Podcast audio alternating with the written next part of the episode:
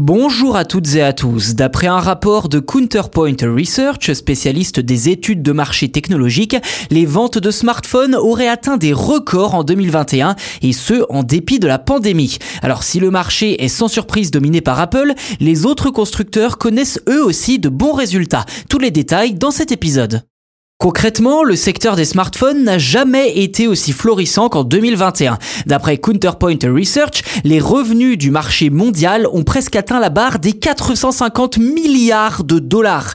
Il s'agit d'une hausse de 7% par rapport à 2020 qui s'explique en partie par la hausse des prix de vente. Avec environ 12% supplémentaires par modèle, il fallait débourser en moyenne 322 dollars l'an dernier pour acquérir un nouveau smartphone. Autre explication, l'arrivage massif de modèles permet permettant d'accéder à la 5G qui à la fois fait augmenter les coûts mais visiblement a séduit un grand nombre de consommateurs. D'ailleurs, les smartphones compatibles 5G ont représenté plus de 40% des expéditions mondiales en 2021 contre seulement, j'ai envie de dire, 18% en 2020. Alors si l'on rentre un peu plus dans le détail, Counterpoint Research nous explique que la demande en smartphone haut de gamme a elle aussi augmenté l'an dernier. D'après eux, il s'agirait d'une conséquence directe de la pandémie de Covid-19 puisque les utilisateurs ont souhaité une meilleure expérience pour l'éducation à distance mais aussi le télétravail et les loisirs. À noter que la pénurie de semi-conducteurs impacte également le prix à la hausse, permettant aux entreprises de dégager des revenus en forte augmentation. C'est notamment le cas d'Apple, leader du marché, avec le très réussi de l'iPhone 13.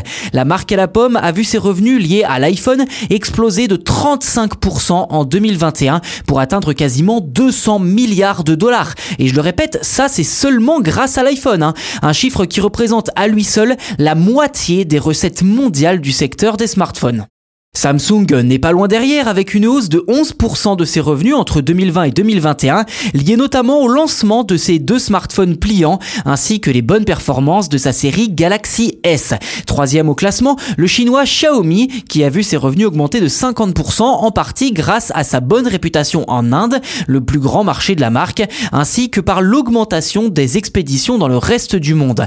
En quatrième position, on retrouve Oppo dont les revenus ont également augmenté de quasiment 50%. Pour sa part, l'ancien meilleur vendeur de smartphones du monde, Huawei, dégringole et ne figure même pas parmi les 5 premiers constructeurs en raison des sanctions américaines qui l'ont grandement ralenti ces derniers temps.